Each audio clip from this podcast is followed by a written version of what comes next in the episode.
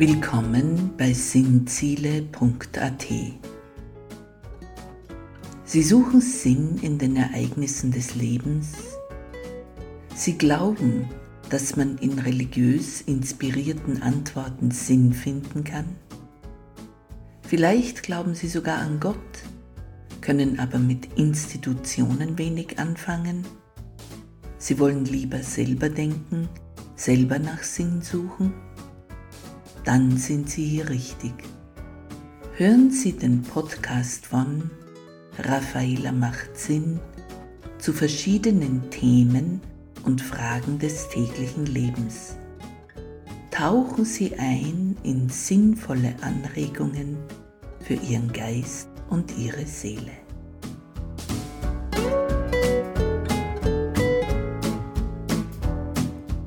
Guten Tag bei Raffaela macht Sinn.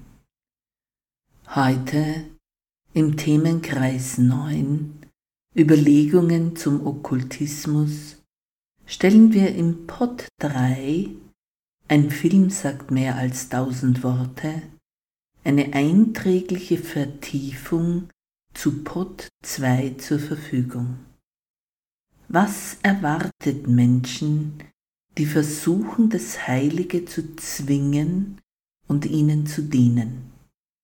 Dort, denke ich, will keiner von uns hin. Heute wenden wir uns einem Film zu, um noch besser zu veranschaulichen, was in Pod 2 angesprochen wurde, nämlich das Wie und das Warum als Folge okkulter Praktiken. Vielleicht kennen Sie den Film. Es ist aber trotzdem wert, ihn Stück für Stück unter die Lupe zu nehmen.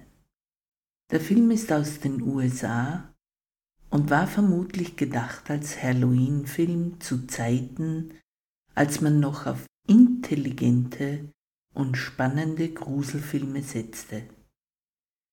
Es beginnt auf dem abgesperrten Teil eines Universitätscampuses, vermutlich in New York City, fünf Studenten, vier männliche und eine weibliche, die Ärzte werden wollen und Freunde sind, haben sich zu einem Experiment verschworen. Sie alle interessiert das Leben nach dem Tod. Gibt es da etwas oder ist da nichts? Die Meinungen gehen von da gibt es nichts bis zu ich glaube, dass meine Vorfahren noch leben nur in dieser anderen Welt. Der Film orientiert sich weitestgehend an Raymond Moody's empirischen Forschungen zum Leben nach dem Tod. Allerdings baut er eine Wende ein, welche die Folgen okkulter Handlung als sehr gute Ergänzung zu Pot 2 unterstreicht und einleuchtend erklärt. Denn was die jungen Leute hier machen, ist auch eine Form des Okkultismus, wenn auch hinter Wissenschaft verschleiert. Sie gehen über die menschliche Grenze wider unseren natürlichen Erfahrungsmöglichkeiten hin zu übersinnlichen Erfahrungen, die sich ihnen jedoch nicht auf natürlichem Wege öffnen. Das gibt es in der Mystik, sondern gewaltsam erzwungen werden. Das ist ja ein Teil des Okkultismus, dass man sich Wunder erschaffen will und geistliche Erfahrungen erzwingen will. Man könnte es als spirituelle Abkürzung bezeichnen. Nun, Abkürzungen mögen bei Wanderwegen zum Gipfel gut funktionieren, aber im geistigen Bereich gibt es keine Abkürzungen. Die Seele lässt sich nicht betrügen und betrügt uns auch nicht. Mögen wir sie noch so sehr zu zwingen suchen. Unsere Begrenztheit macht uns einen Riesenstrich durch unsere Zwangsgeistigkeit, indem sie uns gibt, was wir verdienen, wenn wir zwangsweise versuchen, und spirituellen Erfahrungen zu öffnen und die Reihenfolge umkehren. Es kommen Trugbilder, Scheinspiritualität, Wissen ohne Fundament. Das sind Früchte falsch verstandener Geistigkeit. Im Pot 4 versuchen wir der echten Geistlichkeit nachzugehen, falls dies als eine Art Studienbetrachtung überhaupt möglich ist. Vielleicht wird es nur ein sehr kurzer Pod. Nun eine Kurzzusammenfassung des Films, angelehnt an die Vorgabe von Wikipedia, so es mir dienlich scheint. Der Medizinstudent Nelson versucht mehrere seiner Mitstudenten für ein Experiment mit künstlich hervorgerufenen Nahtoderfahrungen zu gewinnen. Ihm sind dabei wissenschaftlicher Erfolg und der damit verbundene Ruhm wichtig. Neben Dave, Joe und Randy bittet er auch Rachel um Unterstützung. Rachel interessiert sich für Nahtoderlebnisse und befragt bei jeder sich bietenden Gelegenheit betroffene Patienten nach ihren Erfahrungen. Als erster lässt sich Nelson eine Minute lang in den Zustand des klinischen Todes versetzen und wiederbeleben. Er berichtet von glücklichen Gefühlen und einer erhöhten Sensibilität im diesseitigen Leben, was Geräusche und Sinneseindrücke anbelangt. Die anderen springen nach Nelsons Erzählungen auf den Zug auf. Der nächste ist Joe. Er will eine Minute dreißig im Raum des Totenreiches bleiben. Am nächsten Abend wird das Experiment durchgeführt, wieder gelingen Kreislaufstillstand und Reanimation. Die Versuche haben jedoch Nebenwirkungen für die zwei Probanden. Nelson erlebt kleinere, leicht beängstigende Wachträume, Visionen, die sich aufdrängen. Im Laufe des Films wird es immer schlimmer. Er wird verfolgt und geschlagen und zieht sich dabei Verletzungen im Gesicht zu, die sogar genäht werden müssen. Ein kleiner Junge ist hinter ihm her, kommt in seine Räumlichkeiten durch verschlossene Türen, taucht plötzlich auf ist hinter ihm, vor ihm und gleich danach auf ihm, greift ihn mit Händen und Gegenständen an. Während der Angriffe erkennt Nelson, dass der kleine Kerl Billy Mahoney ist, dem er vor Jahren selbst übel mitspielte. Auch Joe wird mittlerweile von Erscheinungen verfolgt. Er sieht auf jedem Bildschirm anklagende Mädchen und Frauen, die er durch falsche Versprechungen in sein Bett lockte und dort ohne ihr Wissen filmte. Nelson und Joe reden allerdings nicht über ihre negativen Erlebnisse, sondern berichten nur von den positiven Eindrücken während des klinischen Todes. Billy Mahoney, wie auch die anklagenden Mädchen, tauchen trotzdem immer öfter und überall auf. Joe redet sogar mit ihnen. Ihr seid alle nicht echt, behauptet er. Aber die Visionen sind trotzdem da und verfolgen ihn. Nach Joe will nun Rachel in den Zustand des klinischen Todes versetzt werden.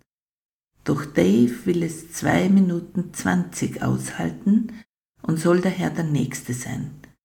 Als Atheist ist es für Dave weniger der Glaube an eine göttliche Begegnung, als vielmehr der Wunsch, Rachel vor möglichen schlechten Erfahrungen zu bewahren, der ihn antreibt. Aber er meint auch, wenn die anderen sich was einbilden, dann wäre er als Atheist dagegen gefeit und käme zurück mit einer wahren Erfahrung, dass es zum Beispiel nichts gibt im Jenseits. Bei Dave misslingt die Wiederbelebung beinahe, erst nach über drei Minuten fünfzig setzt sein Herzschlag wieder ein.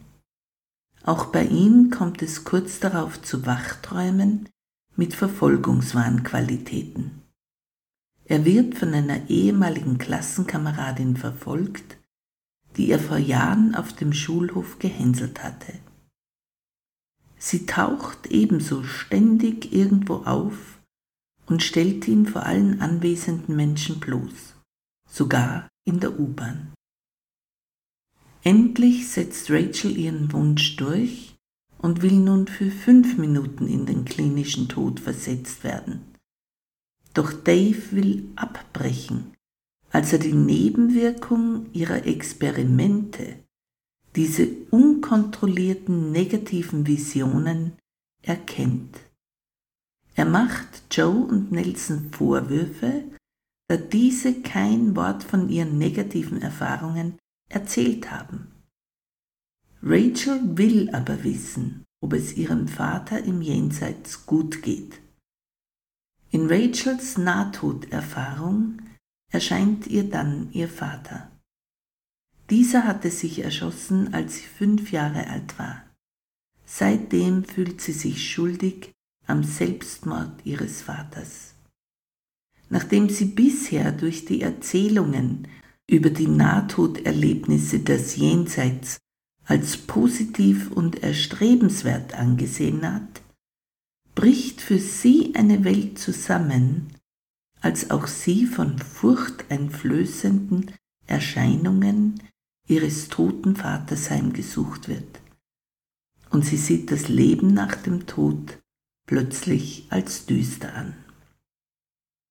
Dave versucht, sich seinen Visionen zu stellen und findet letztendlich das Mädchen, das er als Kind böse gehänselt hatte.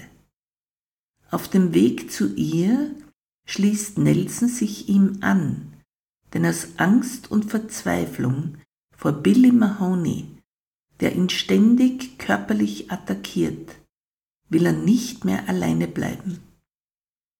Dave trifft das Mädchen von damals an, sie ist mittlerweile selbst Mutter und züchtet Blumen. Nach einem längeren Gespräch nimmt sie die Entschuldigung von Dave an und bedankt sich bei ihm für diese späte Wertschätzung. Während Dave im Haus bei der Blumenfrau ist, bemerkt Nelson, der im Jeep vor dem Haus wartet, wie Billy Mahoney plötzlich auftaucht und um das Auto schleicht, in welchem er auf die Rückkehr Daves wartet. Sofort schließt er alle Fenster und Türen, da es aber ein Jeep ist, fällt ihm ein, dass Billy rückwärts hereinkommen könnte. Und dem ist nun auch so.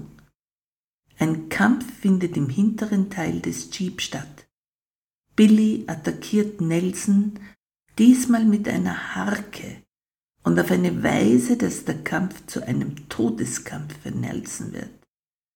Der wehrt sich redlich, aber er unterliegt immer mehr, da der kleine Mahoney übernatürliche Kräfte zu haben scheint. Mitten im Todeskampf kommt Dave aus dem Haus, erkennt sofort die Lage, wirft das Fenster seines Jeeps ein und befreit Nelson. Der ruft noch, Billy will mich umbringen, er will mich umbringen. Als Dave ihn schüttelt und ihm klar macht, sieh dich um, Nelson. Es gibt keinen Billy Mahoney. Du hast dir die ganze Zeit die Verletzungen selbst zugefügt.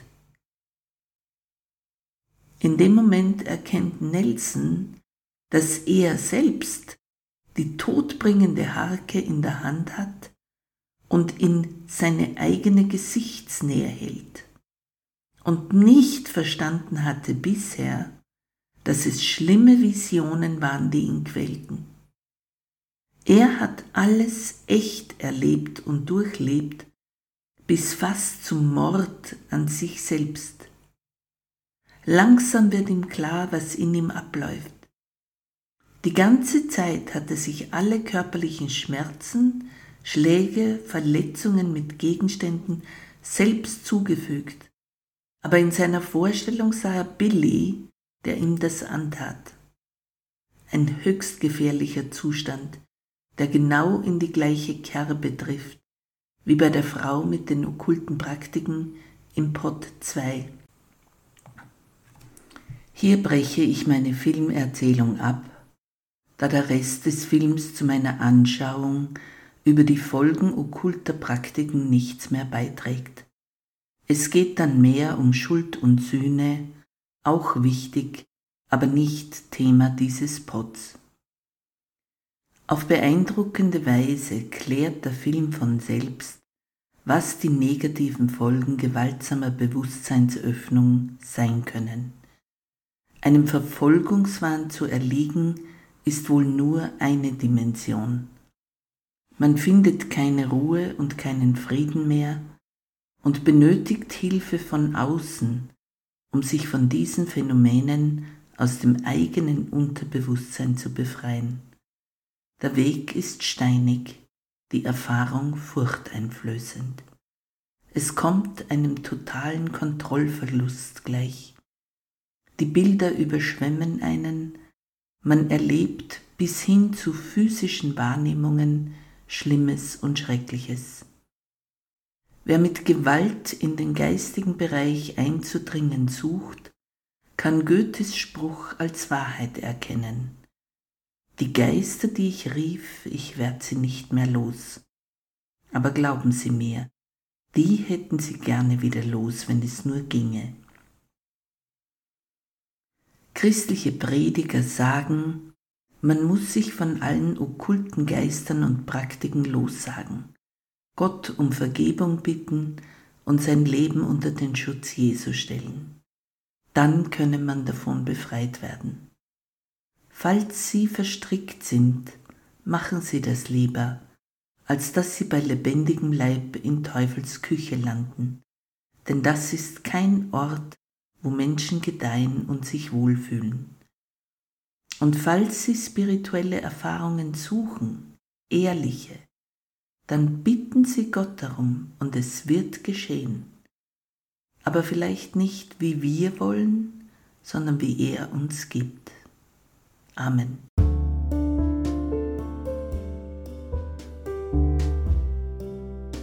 Vorschau.